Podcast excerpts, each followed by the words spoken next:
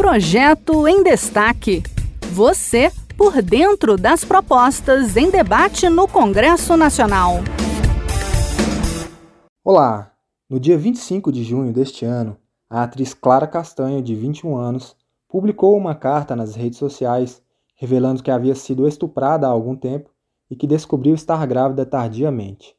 Decidiu ter o bebê e entregá-lo para a adoção. Essa história veio a público contra a vontade da atriz, após uma profissional do hospital onde Clara deu à luz repassar a informação para jornalistas.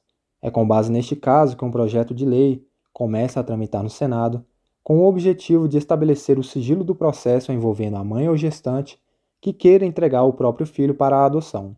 Vamos saber mais na reportagem de Pedro Pincer, da Rádio Senado. Começou a ser discutido pelo Senado o projeto que pretende proteger o sigilo do processo envolvendo mãe ou gestante que queira entregar o próprio filho para a adoção.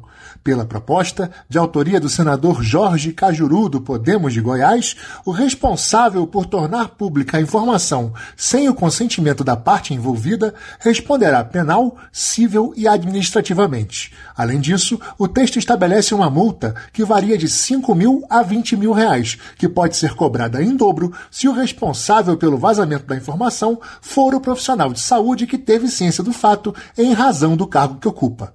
No caso de órgãos de imprensa que tornaram o fato público, o valor da multa pode ser triplicado. Há um levantamento indicando que no ano passado o Brasil registrou um estupro a cada 10 minutos. A vítima de estupro acaba duplamente penalizada em caso de gravidez ou recorre ao aborto, o que sempre gera polêmica, apesar de nessa situação estar previsto em lei, ou assume a gravidez e depois doa a criança, o que também conta com amparo legal. Cajuru disse que o projeto foi inspirado depois de vir à tona o caso da atriz Clara Castanho. Vítima de estupro, ela entregou o filho para a adoção após o parto, mas a história se tornou pública depois que uma profissional da área de saúde supostamente repassou a informação para a imprensa.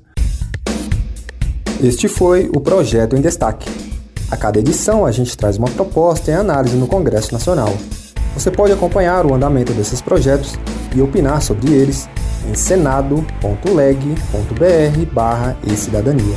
Até a próxima!